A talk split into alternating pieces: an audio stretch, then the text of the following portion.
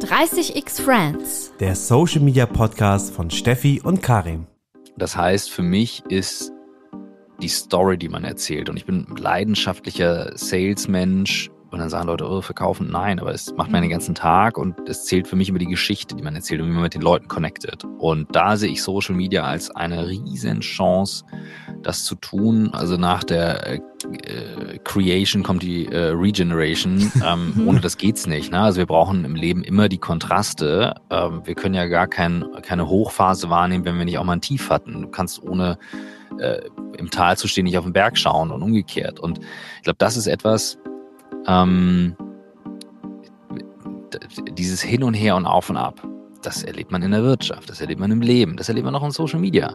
Und wer das Spiel nicht kann, der soll es nicht spielen. Und das ist auch nicht leicht, ne? Also Haters gonna hate und einige Leute finden es nicht geil. Dann sage ich immer wieder, hey, come on, Leute, ist doch kein Follow-Zwang. Dann guckt ihr doch was anderes an. Es gibt so viel Content. Ich gehe raus und motiviere auch andere Kollegen und Kolleginnen, auch Sachen zu teilen. Und dann kommen immer blöde Kommentare von links und von rechts.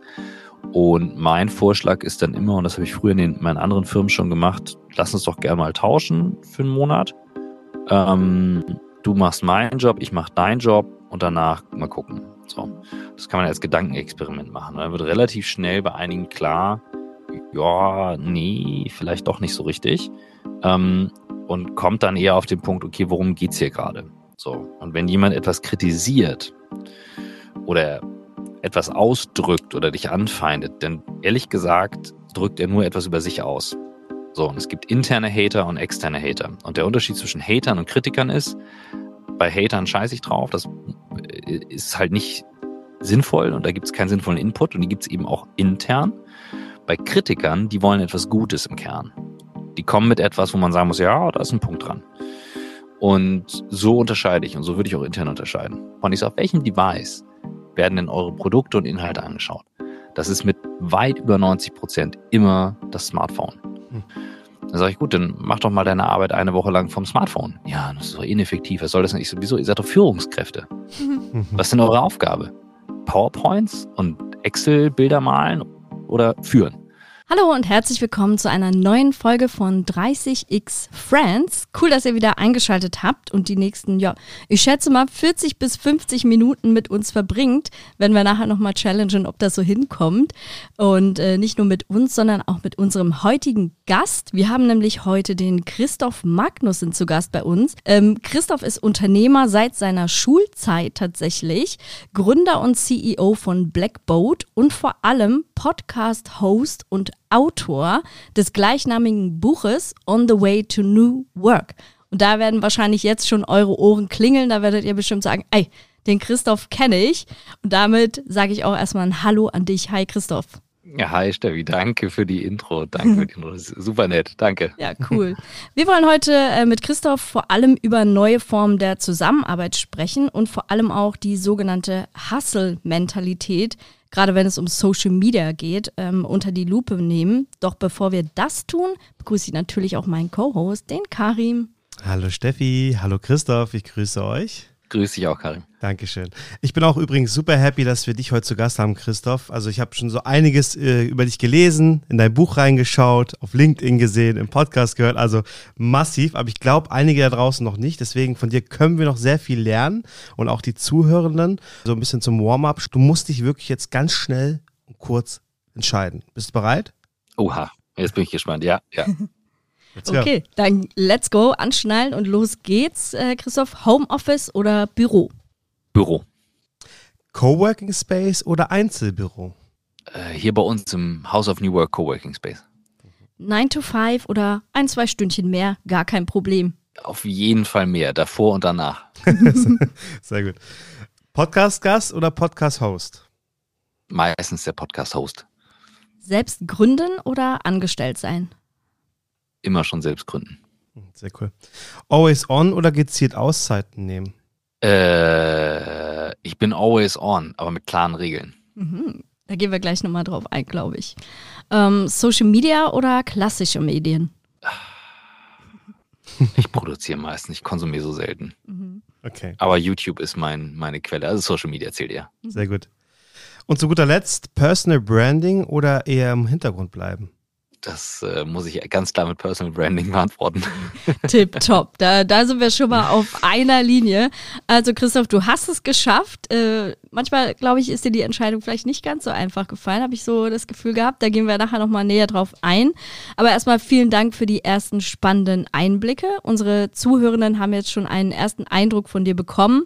Ähm, hier wollen wir jetzt auch noch mal ein bisschen tiefer einsteigen und dich kennenlernen, Christoph. Gib uns darüber hinaus doch gerne mal ein paar Facts zu dir. Wir sagen immer so schön im TikTok-Style, also sehr komprimiert. Ja. Wo kommst du her? Wie alt bist du? Woher kennt man dich? Okay, okay, okay. Christoph Magnussen, Unternehmer, Halbzeit alleinerziehender Patchwork-Papa, äh, leidenschaftlicher Creator mit Foto, Video, Podcaster mit Michael Trautmann zusammen, Buchautor mit Svantje Eimers und Michael Trautmann zusammen. Äh, 40, muss ich sagen. Ja, 40. Äh, Kieler ursprünglich, ähm, Kiel Connection. Sympathisch. Und, äh, danke, danke. Und mhm. äh, das hatte ich, äh, Steffi, dir schon gesagt, äh, Telekom-Kunde seit 1998 mit Yay. meinem Handyvertrag. Das ist jetzt keine Werbung, das ist jetzt wirklich, wirklich so. Ich habe immer dieselbe Handynummer seitdem und äh, ist mein wichtigstes Kommunikationstool. Es äh, sagt was über mich. Stark, ja. Also ich habe meine auch schon, glaube ich, seit über zehn Jahren die gleiche, elf Jahren. Stell wie du? Ich äh, auch seitdem ich sozusagen bei der Telekom mein erstes Handy bekommen habe, habe ich diese Nummer und mhm. das ist auch die Hauptnummer, unter der man mich kontaktieren kann, ja. Die konnte man sich damals auch noch gut merken. Ne? Leute, die heutzutage irgendeine Nummer bekommen, die kann man sich schwerer merken. Und du weißt heutzutage auch nicht mehr, 0171, ist das wirklich ja, noch sicher. Telekom ja, genau. oder was anderes? Ja. Stimmt, stimmt, absolut. Ja, die Zeiten verändern sich. Sehr cool. Ja, also, für die da draußen, die dich noch nicht kannten, jetzt haben sie, glaube ich, schon mal einen besseren Einblick bekommen. Und Leute, erstmal schon mal eine kleine Empfehlung. Guckt euch das Buch auf jeden Fall mal an, On the Way to New Work. Und auch hört gerne in den Podcast rein. Wer das nicht macht, hat was verpasst, kann ich nur an der Stelle sagen. Wenn es um Social Media als Beruf geht, gibt es da ja auf jeden Fall auch Klischees oder auch Fallen, in die man vor allem als Berufseinsteiger, mhm. Einsteigerin äh, toppen kann. Stichwort Hasselkultur. Wie stehst du zu diesem Thema Hasselkultur? Ähm, ja, also ich muss ja vorweg vielleicht sagen, also Blackboat, ähm, also meine, meine Firma, also viele nehmen manchmal an, ich mache es alleine. Nein, ich habe 40 äh, Mitstreiterinnen und Mitstreiter ähm, ähm, in meinem Beratungsunternehmen Blackboat und wir haben 2016, 15, Ende 15, Anfang 16 angefangen, habe ich gesagt, Mensch, gehe in die Vermarktung, ich bin das Gesicht, äh, weil ich kann hier nicht abhauen, mir gehört der Laden, also ich kann hier nicht weg. Ich habe zwar Mitgesellschafter, aber ich kann mich nicht rausdividieren. Also gehe ich nach vorne. So. Und dann habe ich damals geschaut, da waren so Leute wie Gary Vaynerchuk natürlich schon unterwegs, den man aus den USA kennt. Peter McKinnon fing gerade an, stärker auf YouTube Sachen zu machen. Und ich habe gedacht, Mensch, cool, das machen wir auch. Und habe relativ schnell gemerkt, ähm, ich bin sehr diszipliniert, aber das Durchhalten, also ich würde es jetzt noch nicht mal hasseln, nennen. Das, das Hasseln ist ein Thema, aber das Durchhalten ist ein Thema. Und das ist für mich ein zentraler Punkt, bei dem auch viele, glaube ich, ermüden. Ich habe ich auch schon mal gemerkt zwischendurch, denn du machst sehr, sehr, sehr viel selbst auf Social Media und jeder Mensch mit Reichweite, knallhart bin, hat macht das professionell, muss man einfach sagen. Und das ist, das muss man einfach anerkennen, ob man das Thema dann mag oder nicht. Aber das, das ist das, wo, ja, wie ich das mal so einordnen würde. Also es, es braucht halt dieses Durchhaltevermögen und ähm, Hasseln ist natürlich gefährlich, wenn es so ein Modus wird, der, der so süchtig macht. So wenn es so ist, so ja, ich muss gucken, gucken, gucken. Ich bin sehr gut da drin, es dann zu lassen und mich zu fokussieren. Ähm, aber mhm. die Sachen, die ich mache, die mache ich all in und, und full-hearted. Also ja. ja. Ja, das merkt man auch, glaube ich, sehr schnell, ob jemand das äh, mit Herzblut macht oder nicht. Und auf ja. Social Media sieht man ja auch immer nur einen Bruchteil von dem, was eigentlich passiert. Stellen oh, wir ja. immer wieder fest, ne? Ähm, ja, von daher aber dann vielleicht mal auch direkt gefragt, was sind so deine Lieblings-Social Networks und wie viel Zeit investierst du da ungefähr so? Ähm, also ich teile erstmal ein in, in Menschen, die produzieren und konsumieren. Mal ein Prozent der Menschen produzieren, neun Prozent kommentieren, 90 Prozent konsumieren. Und ich mhm. zähle mich zu den Produzierenden, also zu den Creatoren. Das ist auch das einzige Tattoo, das ich besitze, da steht Create, Punkt.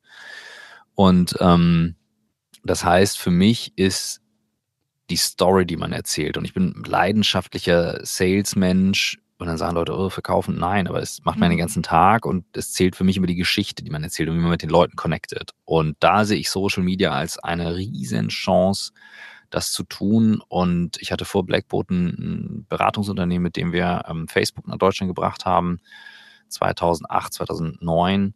Ähm, und damals hat Mark Zuckerberg gerade den Friend-Feed gekauft als Tool und integriert. Und heute ist das ein Standard und viele fluchen auf Facebook und so, ja, ja, sage ich dann immer nur, dann löscht mal eure WhatsApp-Accounts und Instagram, macht mal, aber die meisten benutzen es doch irgendwie. Ähm, und ich war fasziniert davon, was das machen kann. Also wie das Menschen connected, das, was man halt im Sales dann auch macht am Ende. Ne? Mhm. So, und lange Rede, am Ende sind es für mich Netzwerke, klar, ich LinkedIn businessseitig und, und Facebook und Instagram und TikTok. Also ich benutze sie alle. Aber ich selber bin halt YouTube im Herzen, muss ich sagen. Man kann es gut suchen. Ich bin ganz viel unterwegs und suche gezielt nach Themen und fahre mir die rein und lerne Sachen nebenbei. Also ich lerne darüber auch. Ähm, und ich liebe halt Bewegtbild. Und deswegen mag ich halt alle, die Bewegtbildintegration haben und mag es immer nicht, wenn ich sehe, dass Netzwerke Bewegtbilder abstrafen. Ne? Also mhm. auf vielen performenden Videos schlechter als Fotos und trotzdem mache ich Videos, weil ich es einfach geiler finde. Es ist schwieriger, ein geiles Video zu machen und Absolut. das mag ich als Challenge. Oh Mann, ich äh, merke hier gerade schon 30 Punkte, wo ich am liebsten tiefer einsteigen würde. Das ja, sorry, alles, ich bin immer so lange nee, im Antworten. Alles gut, aber das ist me mega spannend, äh, was du gerade erzählt hast schon. Also wir hatten äh, die Hustle-Kultur, wir hatten das Thema äh, Video auf Social Media, wir hatten, äh, welche Netzwerke präferierst du? Ich pick mir jetzt mal eine Sache mhm. raus.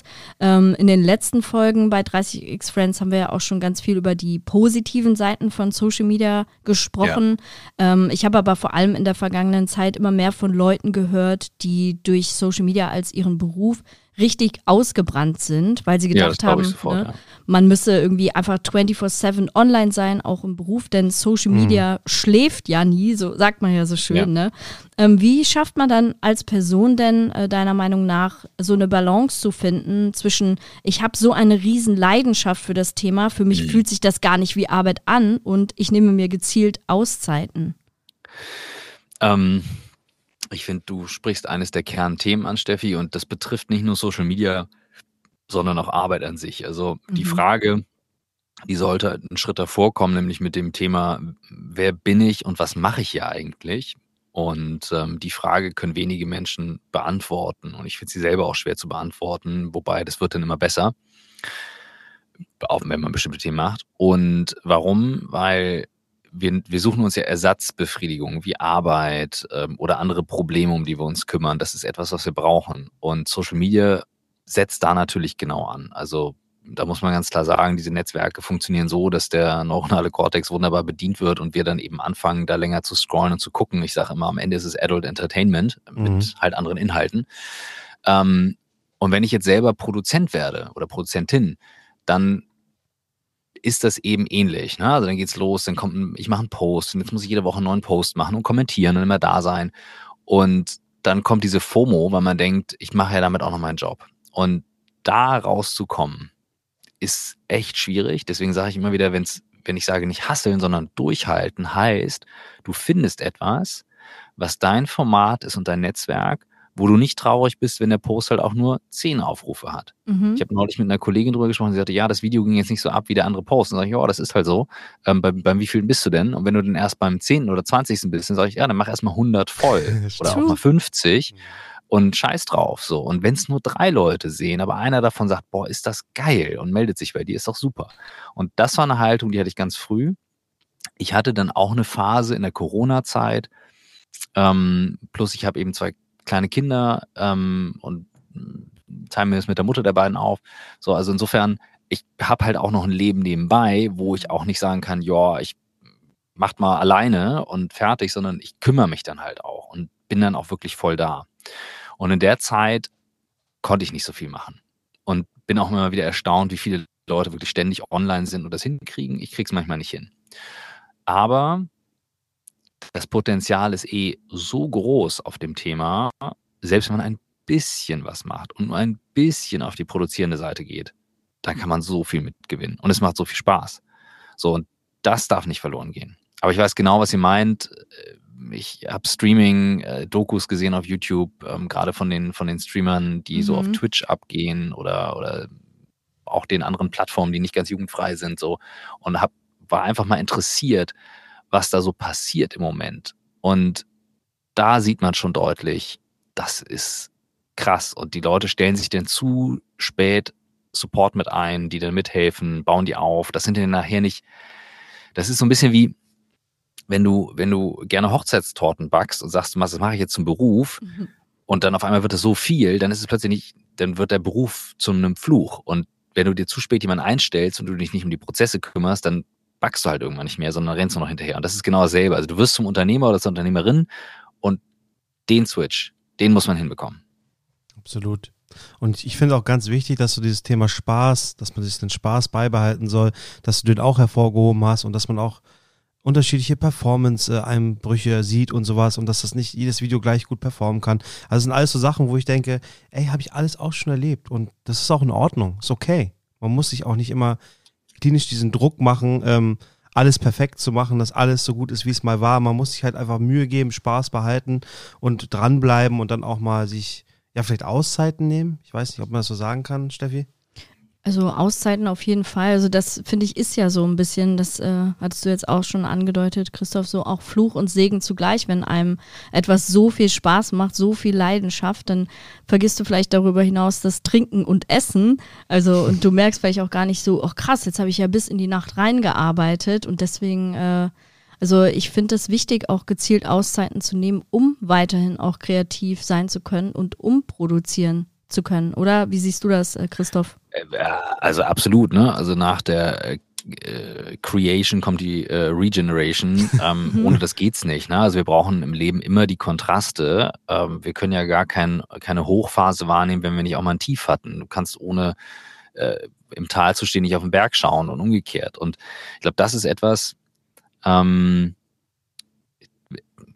dieses Hin und Her und Auf und Ab das erlebt man in der Wirtschaft, das erlebt man im Leben, das erlebt man auch in Social Media. Und wer das Spiel nicht kann, der soll es nicht spielen. Und das ist auch nicht leicht, ne? Also Haters gonna hate und einige Leute finden es nicht geil. Dann sage ich immer wieder, hey, come on, Leute, ist doch kein Follow-Zwang. Dann guckt ihr doch was anderes an. Es gibt so viel Content. Und das, das gilt es dann eben mitzuspielen und dieses Auf und Ab zu beherrschen. Und bei den Auszeiten ist es genau das Gleiche. Ähm, die richtig, richtig guten Social Media Leute, wie hieß sie denn noch in dieser Doku, die dieser erfolgreich ist auf, auf Twitch, äh, die, die der eigentlich im Prinzip vor der Kamera rumturnt.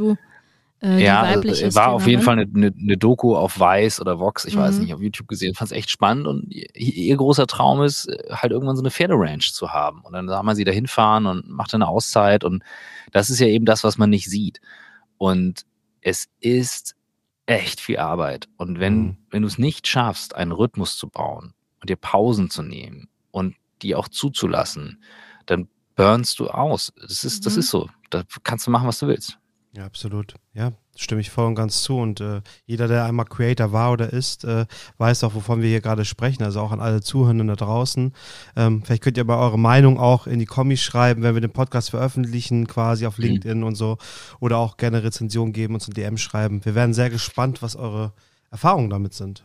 Also ich kann euch das auch im Corporate-Umfeld teilen, ne? so auch in Firmen. Also ich habe eine Crew von 40 Leuten hier und, und auch der Druck in der Corona-Zeit immer erreichbar zu sein, zu Hause zu sitzen, der ist auch hoch. Und wir mhm. haben, ich sag mal, wir betreuen ja das Thema bei unseren Kunden. So, dass wir sagen, wie arbeitet ihr zusammen? Und mal so ein einfaches Beispiel, so für Notfälle haben wir eine ganz simple Regel. Zweimal hintereinander anrufen bedeutet Notfall und bist du halt auch erreichbar. Und das befreit dich davon, dass du den ganzen Tag in die Tools schaust. Hm. Das ist mal so eine ganz simple Grundregel und, und das muss es für dich als Creator eben auch geben, ja. Ja, das müssen wir uns direkt mal merken, direkt mal notiert. Sehr cool. Sag mal, du hast ja gerade, äh, Christoph, die Corporate-Welt auch schon so ein bisschen angesprochen. Ähm, mhm. Ich sehe oft, dass Social-Media-Teams noch sehr klein aufgestellt sind und trotzdem wachsen die Aufgaben rund um Social Media. Und da gibt es dann irgendwie so zwei Personen, die sollen sich dann um diese ganze Bandbreite kümmern. Also ob das jetzt Media ist, Redaktion, Community Management, Creator da sein und so weiter und so fort. Ihr kennt das ja alles. Und da kann man auch gar nicht auf Dauer mithalten. Ich denke mir so, bei manchen ist der Burnout da wirklich vorprogrammiert. Vielleicht mal jetzt an dich dann. Wie schafft man es vielleicht auch in den oberen Etagen deiner Meinung nach, die Akzeptanz und die Wichtigkeit von Social Media und dafür, dass nicht zwei Personen den Job von zehn machen können, herauszustellen? Also ich erzähle jetzt mal was, das habe ich noch nicht groß äh, in der Öffentlichkeit erzählt. Als wir ähm, damals Facebook nach Deutschland gebracht haben, ähm, da haben wir quasi den Job Community Manager mit created. Den gab es da noch gar nicht. Also wir haben einen Mitarbeiter gehabt in meiner Agentur, der wurde dann bei einem großen äh, deutschen ähm, Produzenten erster Community Manager. Cool. Und damals war das schon schwer zu akzeptieren. Heute ist das überhaupt ein Job. Ähm, warum fehlt die Akzeptanz? Also mehrere Gründe. Du brauchst jemanden, der versteht, dass es eine größere Wirkung hat für die Marke. Plus jemand, der natürlich die Brücke schlagen kann. Und jetzt gibt es eben immer noch in den Chefetagen viele doch eher ältere Semester, ähm, die diese Erfahrung vielleicht nicht gemacht haben oder andere, die sagen, hey, das ist irgendwie nur ein Spaßding. Am Ende sind es natürlich die harten Zahlen. Meistens ist es bei mir so, wenn ich mit CEOs zu tun habe, sage ich denen, naja, schau, auf welchem Device schauen denn die Leute auf deine Seite? Weil die sitzen ja alle meistens vor Laptops und dann äh, Präsentationen und PowerPoint. Ich sage, auf welchem Device werden denn eure Produkte und Inhalte angeschaut? Das ist mit weit über 90 Prozent immer das Smartphone. Hm. Dann sage ich, gut, dann mach doch mal deine Arbeit eine Woche lang vom Smartphone. Ja, das ist doch ineffektiv. Was soll das denn? Ich so, wieso? Ihr seid doch Führungskräfte. Mhm. Was ist denn eure Aufgabe? PowerPoints und Excel-Bilder malen oder führen? Äh, führen, führen. Ja, okay, führen. Alles klar, gut. So, ja, aber da kann man nicht drauf tippen. Ich sage, okay, den Spruch da kann man nicht drauf tippen, habe ich schon gehört, als äh, der BlackBerry-Standard war und dann das iPhone eingeführt wurde, war nämlich dasselbe. So, also es sind immer die Ausreden, die klassisch da sind. Du brauchst aber eine Sprache, die gehört wird und nicht, ja, wir machen das weil. Also nicht wie das bockige Kind auf, auftreten, sondern sagen, okay, erklär mir, was ist der Grund, warum wir das tun sollen? Wen erreichen wir dort? So, und das hat natürlich, wie gesagt, einmal den, den Punkt mit das Potenzial, was da liegt. Also meistens ist an den Netzwerken ein sehr, sehr hohes Potenzial da, was man noch erreichen kann. Zweitens, man kann darüber eben die Brand aufbauen und bespielen und dann nicht zu guter Letzt sind die Kunden sowieso schon da und gucken. So, die haben ja nicht verschiedene Leben, die haben ja ein Leben und, ja, und werden dich auch als Marke wahrnehmen. Ne? Ja, absolut. Ja, absolut. Also ich glaube, da muss für sich jeder auch äh, so ein bisschen schauen, äh, diese Anerkennung äh, beziehungsweise diese Akzeptanz für Social Media auch vorzuleben. Und da sehe ich vor allem auch äh, neben den äh, Führungskräften, die das äh, supporten, auch die Social Media ManagerInnen äh, in der Pflicht, das auch kundzutun, ja. äh, was für ein Rattenschwanz da eigentlich an Arbeit äh, dran steckt. Und ich glaube, viele, die jetzt zuhören und auch selber Social Media Kanäle betreuen, äh, vielleicht auch gerade in einem äh, unternehmerischen Kontext und nicht als äh, Creator selber sind, kennen das so eine kleine WhatsApp hier, eine SM dort, äh, SMS dort und ein weitergeleiteter Tweet, äh, weil viele Menschen ja oder nahezu alle Menschen auf Social Media selber aktiv sind und dann was sehen und dann äh, denken, ach, das gebe ich mal als Ping an Social Media Team weiter. Da können die ja bestimmt mal kommentieren, liken oder aufspringen. Und mhm. ich, äh, ich erlebe das einfach so in der täglichen Arbeit. Das ist, sind massiv viele Unterbrechungen, weil von links und rechts immer irgendwas reinkommt äh, und man das Gefühl hat, so, oh, ich muss jetzt handeln. Da ist jetzt wieder was, wo ich äh, aufspringen muss. Und das reißt einen immer wieder so raus aus der genau, Arbeitsroutine, genau. ne? Das ist natürlich in deiner Verantwortung wiederum, das ist ja das, was ich gerade meinte. Also ähm, dieses Rausreißen, unser Hirn ist eben nur mal so strukturiert und diese Tools auch intern be befriedigen genau mhm. das. Ne? Also guck mal auf dein Smartphone. Ich gehe mal davon aus, ihr beide habt eins in der Tasche, könnt ihr ja mal rausholen ja, und drauf schauen. Zwei. Ähm, so, also, dann guck mal drauf, ob irgendwelche Benachrichtigungen auf dem Bildschirm sind. Höchstwahrscheinlich. Klar, sind irgendwelche ja. von den Zahlen dort rot markiert? Höchstwahrscheinlich. So, und äh, dann frage ich immer, wie oft schaut ihr denn sowieso schon auf euer Smartphone den ganzen Tag? Ja. Das ist auch so eine Blackboard-Projekt-Standardfrage. Und dann sagen die meisten, ja, weiß nicht mal schätzen. Dann sage ich so, naja, Altersschnitt in meiner Alterskategorie zwischen 80 und über 100 Mal am Tag. Und äh, Carmen, du meintest ja gerade, du bist eher äh, Baujahr etwas jünger. Mhm. Du fällst in die Kategorie eher schon Richtung 200 Mal am Tag. Mindestens. So, so. so, und warum schafft Apple das iPhone Mini ab? Klar, weil da guckt man halt weniger drauf, als auf das Große ist auch so. Das heißt, die Dinger sind so gebaut. Also liegt es in deiner Verantwortung, die Notifications auszuschalten. Du guckst sowieso oft genug aufs Handy drauf ähm, ne? und so weiter. Und entscheidest dann halt, ich mache das jetzt zu gewissen Momenten und tackerst es dann durch. Ich mhm. schaffe nicht alles am Tag, was mir zugeschmissen wird. Ich entscheide aber, was ich halt mache und was nicht. Ja, absolut das wichtig. Ja, genau. Das heißt, äh, du plädierst da auch so ein bisschen an die Eigenverantwortung eines jeden eine, äh, Einzelnen, hm. äh, den Fokus so selber beizubehalten. Ne? Ausschließlich. Ausschließlich. Also mhm. jeder von uns ist komplett mhm. verantwortlich dafür, wo wir gerade sind, stehen und was wir machen. Ne? Wir haben, wir tragen nicht für jede, für jedes Ereignis in unserem Leben die Schuld oder Ursache oder was auch immer. Aber wie wir darauf reagieren, mhm. sind wir ausschließlich selbst für verantwortlich. Da gibt es auch keine Ausrede. Ja, super, super wichtiger Impuls. Also ich glaube, das können wir uns einmal alle hier so anhaken und auch als Daily Reminder vielleicht so. Es ist nicht einfach. Ja, absolut. Aber, aber das passt auch ganz gut, weil ähm, wir hatten eben auch schon zu Beginn diese Hustle-Mentalität angesprochen. So, jetzt, sehen wir es mal so. Äh, du willst dich selbst disziplinieren, dass du auch Auszeiten nimmst und so weiter und so fort. Aber auf der anderen Seite willst du hasseln, weil du ja vorankommen willst. So ist es ja bei einer Karriere meistens dann auch so. Und wie steht das vielleicht auch im Zusammenhang dann, also diese Erfolgserlebnisse, mit Anerkennung und Wertschätzung? Also erkennen die Führungskräfte das dann auch an oder ist das irgendwie so eine Diskrepanz dazwischen so? Tja, also wie gesagt, äh, Augen auf bei der Berufswahl, ne, würde ich sagen. Und das sollte man eben auch äh, vielleicht gucken, wo man halt hingeht und sich vorher anschauen, wie wird das Thema halt gesehen und angegangen. Also ähm, selbst bei uns intern, obwohl ganz, ganz, ganz viel von unserem Auftritt abhängt und auch viel bei mir hängt, denke ich manchmal, Mensch, also ich müsste ja noch mehr Anerkennung bekommen für das, was ich hier alles so mache. Aber jetzt mal ganz ehrlich, why? Mhm. So, ne, muss man sagen, die anderen machen ja auch einen Mega-Job. Mhm. Und wenn ich die ganze Zeit nach Anerkennung schreie, dann sollte ich mir überlegen, mache ich den richtigen Job, weil die Tätigkeit an sich gibt ja eine große Befriedigung. Und das ist eigentlich der wichtigste Antriebspunkt. Und dazu vielleicht die Themen, über die man inhaltlich spricht und sagt, das ist das, was ich teilen möchte. Deswegen glaube ich daran. Und ich wäre vorsichtig zu sagen, ich will die Anerkennung von oben, anstatt eher zu sagen, ich mache hier mein Ding und ich baue mir ein Setup, was es mir leicht macht, das durchzuhalten. Und die Anerkennung, die kommt dann eben auch von ganz alleine. Und wenn sie nicht kommt, dann sieh zu, dass du es halt aber so machst, dass du es geil findest. Ich sage, also, ich gebe mir das Beispiel, stell dir vor, du kaufst Kunst. So. Und weil dir jemand gesagt hat, das wird mal ein ganz bekannter Künstler, kaufst jetzt dieses Kunstwerk. Das sieht aber, aber echt scheiße aus. Und du denkst so, ja, egal, das wird bestimmt richtig viel wert, wenn der irgendwann mal stirbt. So, jetzt böse gesagt. Und jetzt hängt das in deiner Küche und du guckst da jeden Tag drauf, boah, ist das hässlich. Ja, gut, aber es wird irgendwann ganz viel wert. Und du denkst jeden Tag, boah, ist das hässlich, dieses Ding. Und ja. das hört halt auch nicht auf. Und der, der lebt halt immer noch, ne? So, der lebt dann halt weiter. Und das Ding hängt an deiner Küche und wird nichts wert. So, verstehst du, was ich meine? Also, äh, such etwas, wo die Tätigkeit, die Art, wie du arbeitest, die Menschen, mit denen du arbeitest, dass das Befriedigung gibt. Das ist ja auch unsere Idee von mhm. New Work. Also wir heißen ja, also wir machen ja bei Blackboard eigentlich im Kern Zusammenarbeit, aber wir heißen halt The New Work Group, weil ganz viele der Firmen bei uns sich damit auseinandersetzen. Und im Kern, in der Kern-DNA heißt New Work ja nichts anderes als, du findest einen Job, der dir mehr Kraft gibt als nimmt. Und das in schwierigen Phasen wie auch in erfolgreichen Phasen. Beides ist gleich unwichtig. Es geht mal rauf, es geht mal runter und du findest einen Weg, das durchzuhalten. Bei schönem Wetter spiele ich auch Fußball, gar kein Problem. Ja. Aber ne, das mhm. meine ich halt.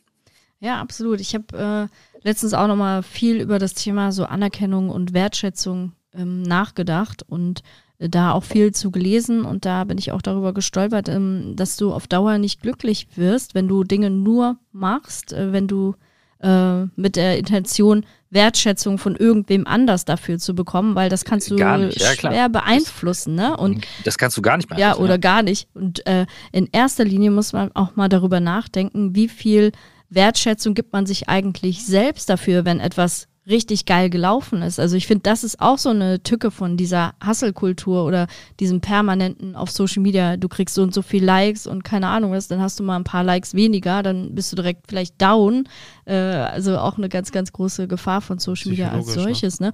Oder ein Erfolgserlebnis jagt das nächste, aber nimmst du dir auch wirklich die Momente, um dann auch selber mal stolz zu sein auf das, was du da eigentlich Inhalt, geleistet ne? das hast. auch mal wirklich zu würdigen.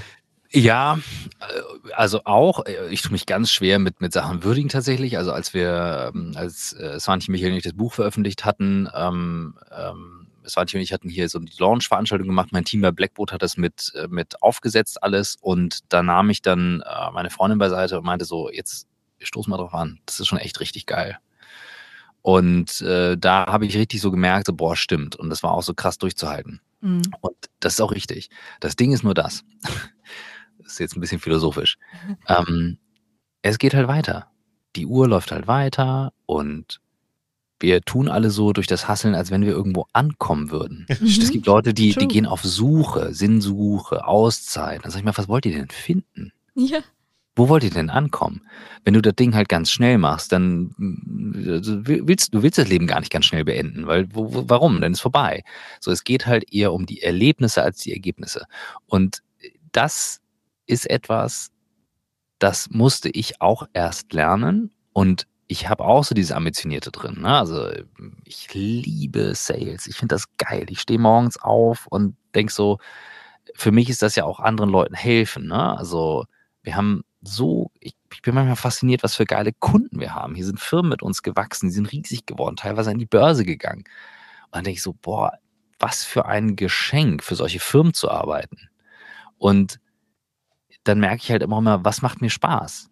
Das Connecten mit Leuten, das Quatschen mit Leuten. Und das ändert sich nicht. Und wenn, wenn man halt jemand ist, der eher introvertiert ist und sagt, ich mag halt gerne Excel-Tabellen, ja, dann such dir einen Job, der dich da befriedigt. Aber warte doch nicht, dass der Chef dich anruft und dir auf die Schulter klopft, nur weil Ja. Mutti und Vati das früher nicht so viel gemacht haben. Ganz ehrlich, das kommt nicht. Das ist genauso wie drin zu sitzen im Hamburger Herbst und zu hoffen, dass es nicht regnet und sich dann zu ärgern, Mhm. dass es regnet. Das Ja. ist auch geisteskrank. Also es ist einfach nicht schlau. Und dann gibt es aber auch die anderen Menschen, die wahrscheinlich sagen, ach, geh mir damit weg, mir die Schulter zu tätscheln, Kon- äh, gib, kritisier mich eigentlich ehrlich, damit ich besser weg, äh, werden kann und noch über mich hinaus wachsen kann. Wie, wie findet man denn als Führungskraft heraus, äh, was da eine Person besser äh, oder bevorzugt? Also für mich ist ganz klar, ich finde Anerkennung und Lob mega wichtig. Und in einem vollen Alltag ist manchmal eher die Herausforderung, shit, habe ich das ihm oder ihr jetzt gerade gesagt und oder auch vor den anderen mal geteilt, ohne jetzt Leute zu bevorzugen. Ähm, super schwer als Führungskraft und auch einen Modus zu finden, der das regelmäßig macht.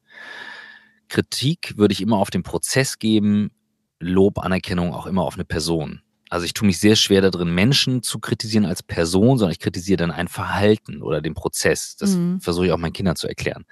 Ähm, was natürlich für Kinder auch total schwer ist.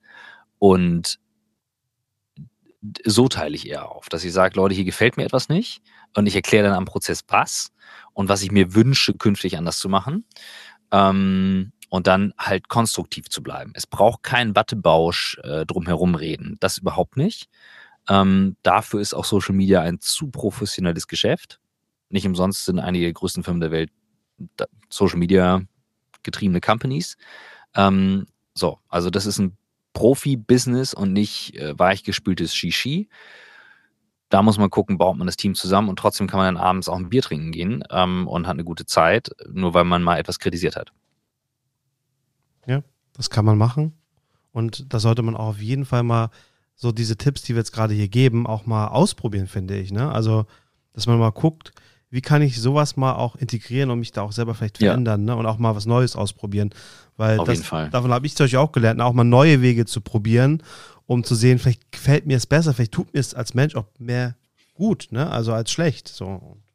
Ja, also auf jeden Fall, Leute, falls ihr noch nach Wegen sucht, wie ihr euch optimieren könnt, versucht das einfach gerne mal, weil wir geben hier immer wieder an den einen oder anderen Stelle so einen Tipp mal mit und vielleicht hilft euch das ja auch. Ähm, Christoph, ein weiterer Aspekt ist ja auch das Thema, naja, wie soll ich sagen, Teamgeist und manche fahren auch gerne mal Ellbogen aus, es geht um Neid, kennen wir alle, glaube ich, haben wir alle schon mal erlebt.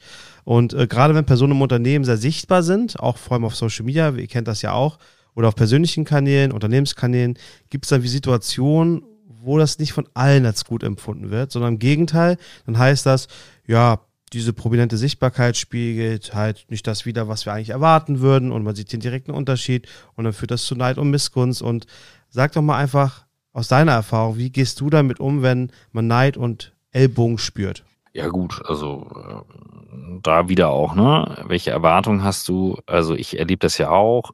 Ich gehe raus und motiviere auch andere Kollegen und Kolleginnen, auch Sachen zu teilen und dann kommen immer blöde Kommentare von links und von rechts. Und mein Vorschlag ist dann immer, und das habe ich früher in, den, in meinen anderen Firmen schon gemacht, lass uns doch gerne mal tauschen für einen Monat. Ähm, du machst meinen Job, ich mache deinen Job und danach mal gucken. So. Das kann man als Gedankenexperiment machen. Und dann wird relativ schnell bei einigen klar, ja, nee, vielleicht doch nicht so richtig.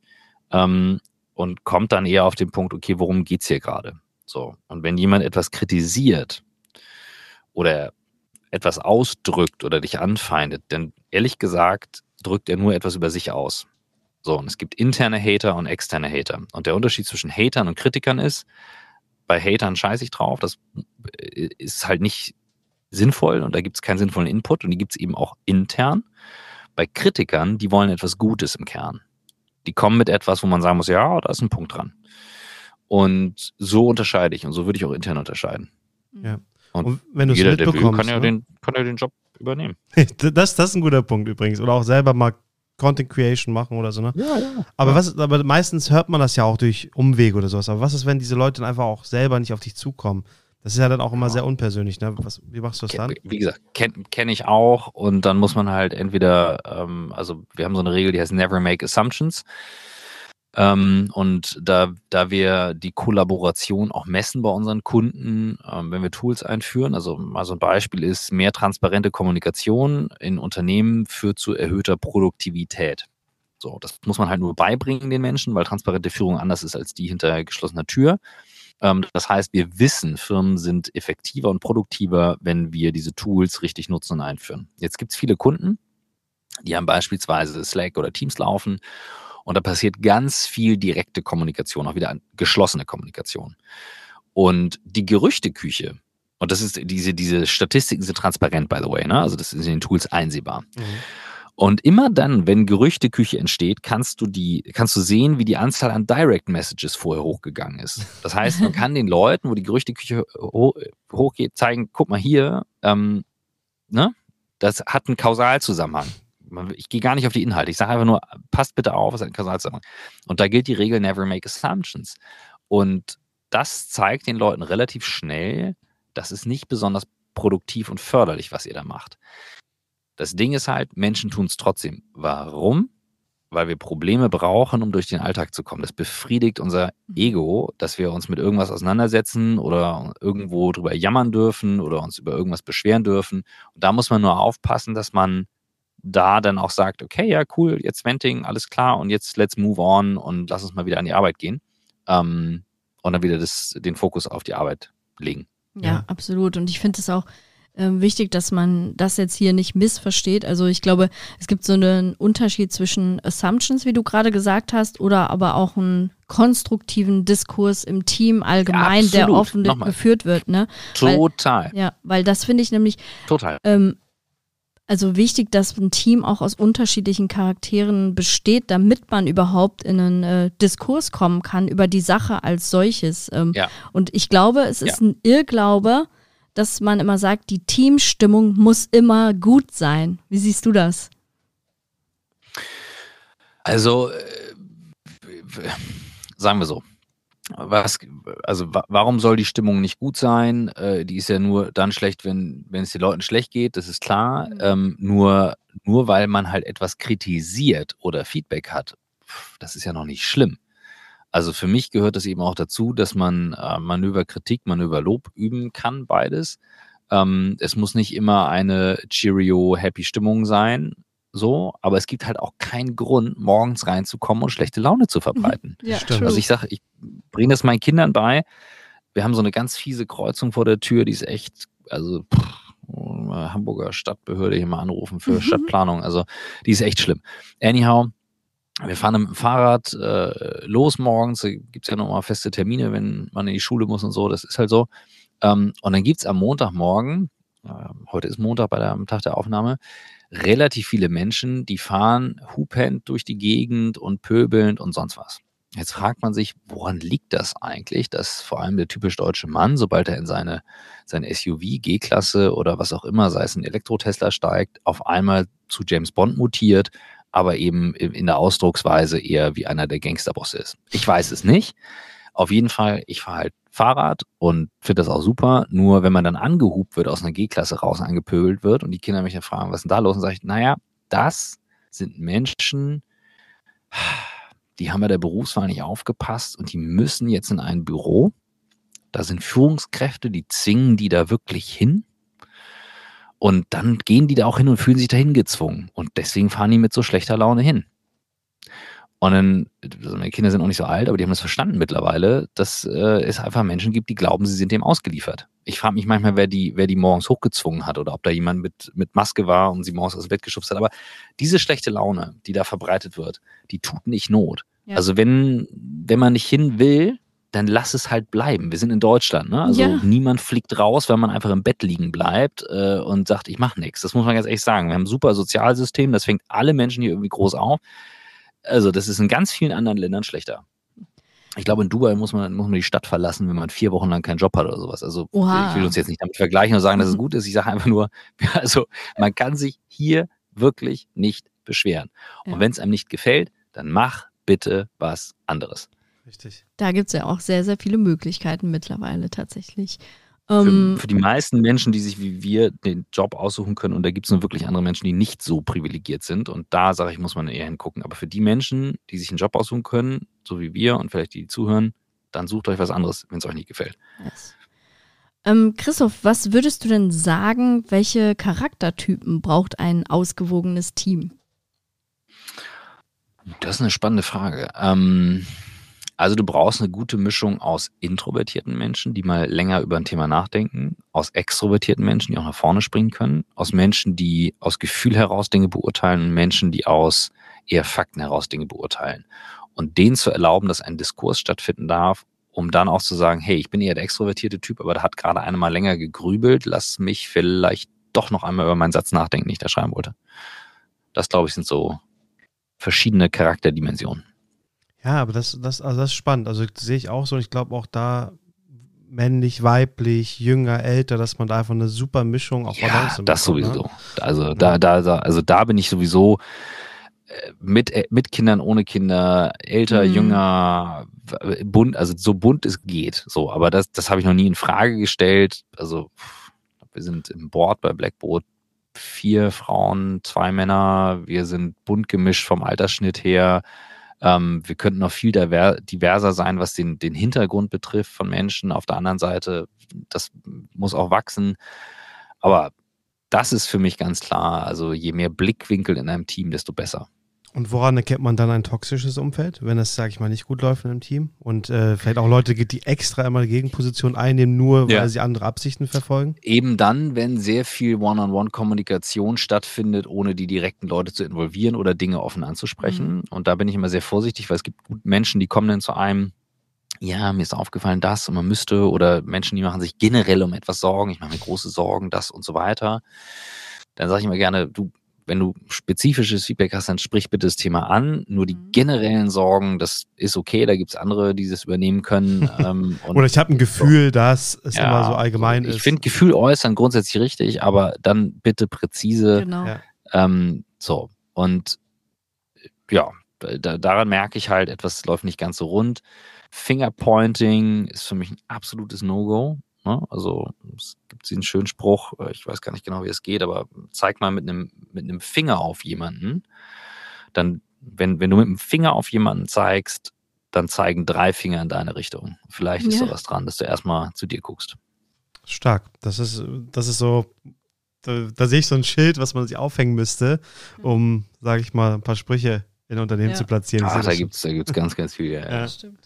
Sag mal, und wenn jetzt die Leute, die sich das vielleicht bequemer gemacht haben, nicht so motiviert sind oder auch motiviert sind, aber nicht die Anerkennung bekommen, wann ist so für dich der Punkt, wo du sagst, hey, jetzt sollte ich mir einen neuen Job mal suchen? Uh, das ist, ähm, also ist nie selbst pauschal, ich als ne? also selbst ich als Unternehmer ne, habe Tage dabei, wo ich sage, boah, ey, ganz ehrlich, Leute, jetzt so habe ich ja keinen Bock drauf. Und das, was ich schon meinte, ist, dass vorhin das Leben geht halt nicht nur bergauf, das Leben geht auch mal links, mal rechts, mal hoch, mal runter, mal kreuz und quer. Ähm, oder wie das in, ähm, ich glaube, Goethe war das mit Faust, der sagte, wer das nicht kann, das stirbt und werde, der ist ein trüber Gast auf dieser Erde. Hört man auch immer wieder, ähm, gibt diverse Coaches, Podcasts, wo das schon bei uns angesprochen wurde. Jens Korsen, super Folge. Dieter Lange, den haben wir leider noch nicht gehabt, aber der erzählt es auch oft. Und da ist halt was dran. Und dieses Auf und Ab, das ist normal. Wenn jetzt halt die ganze Zeit immer nur ein Ab ist, dann muss ich erstmal fragen, liegt es an mir? Erstmal einmal gucken. Wenn nicht, und ich sage, Das liegt auch an dem Umfeld, weil ich mich da nicht so reinbringen kann. Dann muss ich dem ja nicht böse sein, sondern sage ich so, hey Leute, nee, ich kann mich hier nicht so entfalten wie geplant, also gehe ich woanders hin. Ich sollte nur niemals den Fehler machen und auf die anderen zeigen sagen, es liegt an denen, dass ich wechsle. Denn das wird im nächsten Job dann wieder so sein. Hm. Da gibt es so diesen schönen Spruch aus dem Zen, if you have a piece of shit on your nose, everything smells like shit. Mhm. Und das muss man halt wirklich gut im Griff haben. Bin das jetzt ich oder ist es mein Umfeld, aus welchen Gründen auch immer, was mich nicht zum Wachsen bringt, weil es gerade irgendwie anders geplant ist oder whatever. Mhm. So. Und ansonsten gibt es noch so eine schöne Regel, eher so aus dem, aus dem privaten Bereich, äh, wo es ja auch Menschen gibt, die sagen, soll ich bleiben oder gehen? If it causes more pain than pleasure, you leave. Ja, das ist auch ein guter Reminder, den man sich dann vor Augen führen das sollte. Das fordert Mut, ne? Auch, weil manche Leute Natürlich. auch bequem irgendwann werden und sagen, es ist halt auch unbequem und man muss mutig sein, um diese Entscheidung zu treffen, aber sie kann dir langfristig helfen. Ähm, die, genau, also eine Entscheidung kannst du schnell treffen. Brauchst du nur runterzählen, Countdown 5, 4, 3, 2, 1, dann kannst du sagen links, rechts. Und du musst bereit sein, die Konsequenzen aus der Entscheidung zu tragen, ja. Die dauern ja, lange. Aber also ich hatte eine längere Unterhaltung ähm, dazu vor ein paar Wochen in Dänemark am Strand ähm, zum Thema Entscheidungsprozess versus Entscheidung treffen. Und meine Meinung ist halt, eine Entscheidung ist kein langer Prozess. Eine Entscheidung triffst du sehr schnell. Es ist ein Prozess, die Konsequenzen zu tragen. Mhm. Die muss man sich erstmal bewusst machen.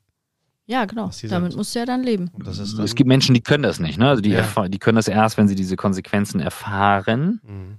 Ähm, und dann kommt es danach. Äh, aber es gibt Menschen, die können das ganz gut durchdenken und sagen, na, wie ist das jetzt, wenn ich dann das so? Das, ja. Es gibt Leute, die können das vorher ganz gut, ja. Und ja. es gibt viele Menschen, die trotz, äh, du sagst, äh, eine Entscheidung ist äh, schnell getroffen. Ich glaube aber, es gibt mhm. auch ganz, ganz viele Menschen, die sich einfach vor einer Entscheidung drücken und dann äh, sich lieber Dinge ertragen und, weiß ich nicht, nochmal links und rechts drehen und ach, was könnte denn passieren? Das ist ja gut, dass man sich darüber Gedanken macht, aber dann nicht den Abschluss dann auch finden, eine Entscheidung zu treffen. Also die Konsequenz nicht voraussehen können. Ja, also das ist ja auch eine Entscheidung, keine Entscheidung treffen ja, zu wollen. So mag sein. Ähm, da wird es einem irgendwann abgenommen, mhm. dann, dann ist man halt auch Autopilot. Aber fair enough. Also nur man darf sich dann halt nicht beschweren. Das ist der That's Punkt. Und dann Montagmorgens ja. irgendwie äh, kleine Kinder anhupen, das darf man halt nicht machen. So sieht's aus. Wow, äh, Christoph, wir haben jetzt hier ganz, ganz viele Impulse und Tipps gehört, auch was äh, Arbeitsumfelder angeht, Anerkennung, Wertschätzung, toxische Arbeitsumfelder. Wir haben das Thema Teamzusammenstellung ähm, gestriffen. Ähm, wir würden aber jetzt gerne auch nochmal auf deinen bzw. euren Podcast zu sprechen kommen, ähm, weil das ist ja auch ein ganz, ganz großes Thema, was dich beschäftigt. Ähm, seit wann gibt es eigentlich On the Way to New Work und was war damals so der Auslöser, dass ihr gesagt habt, wir starten diesen Podcast? Also, äh, das, das sieht alles im Nachhinein natürlich immer mega geplant aus. Michael, also Michael Trautmann, hatte oder hat eine Agentur Think, die gehört mittlerweile zu WPP ähm, und Blackboard hatte Think als Kunde. Wir haben bei Think ähm, die Collaboration Tools eingeführt, also äh, so Sachen wie äh, Google Workplace oder Microsoft 365 oder Slack, so, so, Sachen. Das heißt, wir haben dann analysiert, was würde Sinn machen, äh, was brauchen die Leute. Agenturumfelder ist etwas, was wir sehr gut können. Und Michael und ich hatten eine Session zusammen zu, also weil wir führen halt nicht nur technisch die Tools ein, sondern bei uns geht es ja um Zusammenarbeit. Das heißt, wir bringen dann halt auch Leuten wirklich hands-on bei, wie macht mich das produktiver? Das ist das Ziel. Das muss ja, machst ja nicht einfach nur zum Spaß. So. Und Michael war so, boah, krass, was man damit machen kann. Und ich hatte mit ihm halt die Session gemacht. Und ähm, weiß es noch wie heute, er hatte irgendwie so also, eine, also wirklich randvolle E-Mail-Inbox. Ich glaube 39.000 E-Mails oder sowas. Oh. Und ich habe auf Schlag alle daraus geballert. Und er war so, wow, wo sind die ganzen E-Mails hin? Und er ist so kurz vor Herzinfarkt. Und da habe ich ihm zwei, drei Hacks gezeigt mit dem Tool. Und dann war er so krass. Und er ist, also er, Michael kann sich unglaublich für Dinge begeistern. Das ist seine große Stärke. Und äh, so hatten wir da echt eine gute Zeit und, und äh, begleiten die, seine Agentur auch heute noch. Und ähm, dann irgendwann bin ich zu ihm auf einer Veranstaltung, wo wir beide waren. Ich so, du, hey, sag mal hier, das gehört für mich auch in so Future of Work, wie man halt mit diesen Tools arbeitet und wie Zusammenarbeit verbessert wird. Das ist ja heute ein Standard. Ne? Also damals war das so, pff, hat keiner gemacht. Und ähm, er meinte, ja, spannend, ich bin auch an dem Thema dran, ich will ein Buch schreiben. Ich so, ja, cool, lass doch mal drüber quatschen. Naja, also wir halt irgendwie, weil er nicht anders konnte, bin ich halt mitten nach New York geflogen, dachte, wir nutzen halt einfach nur die Zeit auf dem Flug. Und dann hänge ich noch ein bisschen ab, ein paar Stunden und wir brainstormen und fertig. Und das haben wir gemacht. Und bei diesem Brainstorming kam raus, dass ich meinte, so lass doch einfach die Interviews für das Buch, lass doch zusammenschreiben, die Interviews für das Buch aufzeichnen und veröffentlichen und danach schreiben wir die zusammen. Und so sind wir dann einfach dazu gekommen, dass aus diesen Interviews Podcastgespräche wurden. Ja, cool. Und da wir beide so wahnsinnig schlecht sind da drin, Bücher zu schreiben, deswegen musste der Svanti irgendwann dazukommen, ähm, war das jetzt einfach mal fünf Jahre lang einfach nur ein Podcast, der halt irre gewachsen ist. Ähm, ja, durch auch puren Zufall und Timing auf dem Thema und aber auch sehr viel Leidenschaft von uns beiden. Äh, Michael kommt aus eigentlich einem ganz anderen Bereich und hat sich jetzt in Richtung New Work hin entwickelt und er hat mit Zwanti zusammen eine Firma. Ich habe nichts mit der Firma der beiden zu tun und ich wiederum habe Blackboard, was es schon immer gab, aber bin sehr leidenschaftlich auf dem Thema. So, und das ist halt businessmäßig getrennt. Und zusammen ist es halt der Podcast, beziehungsweise jetzt dann in dem Fall vom Buch mit, mit Zwanti zusammen das Buch. Ähm, so ist das entstanden. Und auch da wieder Learning, nicht weil wir unbedingt einen Podcast in diesem Bereich gründen wollten, sondern das hat halt Tritt gefasst, das hat funktioniert und dann hält man das eben auch eine Weile durch. Und mhm. durch das Durchhalten schwingt sich das dann hoch. Und das ist genau das Ding bei allen Themen. Es muss erstmal eine Weile durchgehalten werden, auch um zu sehen, ob es funktioniert. Ja, sehr cool. Und wie habt ihr denn da getrommelt quasi für den Podcast immer? Also wir wissen ja selber, einfach nur so einen Link mal zu setzen, ist nicht immer vielleicht das Hilfreichste bei einer Podcast-Ankündigung. Habt ihr irgendwas gezielt gemacht?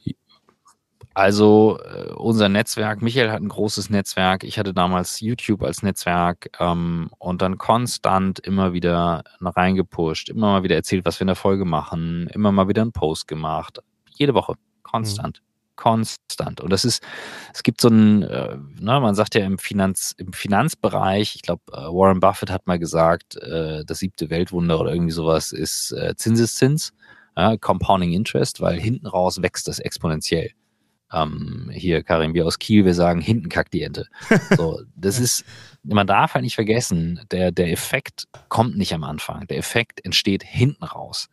Und wenn ich das nicht schaffe, da anzukommen, die meisten springen dann vorher ab, weil sie denken, ne, ist nichts. Das ist, ich nenne es immer die deutsche Kurve. Das ist, müsst ihr euch vorstellen, das ist wie so eine exponentielle Kurve und dann zieht man so eine gerade Linie durch. Die Leute erwarten, da geht so eine gerade Linie steil bergauf. Und so eine exponentielle Kurve, die macht ja erstmal so einen Bogen unter der linearen Kurve. Die, die liegt ein Stück darunter erstmal am Anfang. Und den Teil, den nenne ich die deutsche Kurve, das ist das so, also es ist mit diesem iPhone, das wird sich nie durchsetzen. Ne? Also BlackBerry hat Tasten, da kann man besser tippen ah, wir brauchen kein Facebook, wir haben noch StudiVZ. So, also ich weiß nicht, was LinkedIn soll, wir haben noch Xing in Deutschland, wo ist denn das Problem? Ja, ähm, Hinderer. Ne, Cloud, das wird sich nie durchsetzen. Daten im Internet speichern, auf keinen Fall. Hochkant-Videos. Oh nee, das oh ist Gott. nur für junge Leute. Hochkant-Videos, auf gar keinen Fall. Äh, Web 3, also was soll das jetzt schon wieder? Dieses Internet äh, und, und, und, und, und. Ich könnte also die Reihe endlos fortsetzen. Und das ist die Chance der Mutigen, der Tüchtigen, derjenigen, die durchhalten, zu sagen, yo, aber ich sehe was und ich glaube, das kann hinten raus funktionieren. Das ist der Trick. Deswegen hinten kackt die Ente. Also am Hindenburg-Ufer. Halt ja, ja, genau. hinten kackt die Ente. Da muss ich aber gleichzeitig nochmal an den Anfang äh, kommen. Liebe Zuhörenden, ich hoffe, ihr seid alle noch da. Ich habe am Anfang gesagt, wir sprechen ungefähr 40, 50 Minuten mit dem Christoph. Ich glaube, wir liegen jetzt so ungefähr im Korridor und nichtsdestotrotz müssen wir jetzt leider aber auch zum Ende kommen. Schade. Ich, ja, ist echt schade. Ich glaube, da gibt es auch so viele Punkte, die wir mit dir besprechen könnten, weil es einfach super interessant ist, deine Blickwinkel da auch zu erfahren. Äh, an der Stelle würde ich jetzt aber erstmal sagen, danke für das Gespräch, Christoph. Äh, ich fand es super spannend und auch alle, die jetzt gerade zuhören, vernetzt euch mit dem Christoph, folgt dem Podcast und The New Way to Work und wir verlinken euch den natürlich in den Show Notes und auch den Link zu dem gleichnamigen Buch, was ihr äh, kaufen könnt. Da haben wir auch schon reingeschaut und das ist echt ein Tipp. Vielen Dank, Christoph. Auf jeden Fall sehr cool. Und wenn du Danke, noch was mitgeben Steffi. möchtest. Danke, Karim.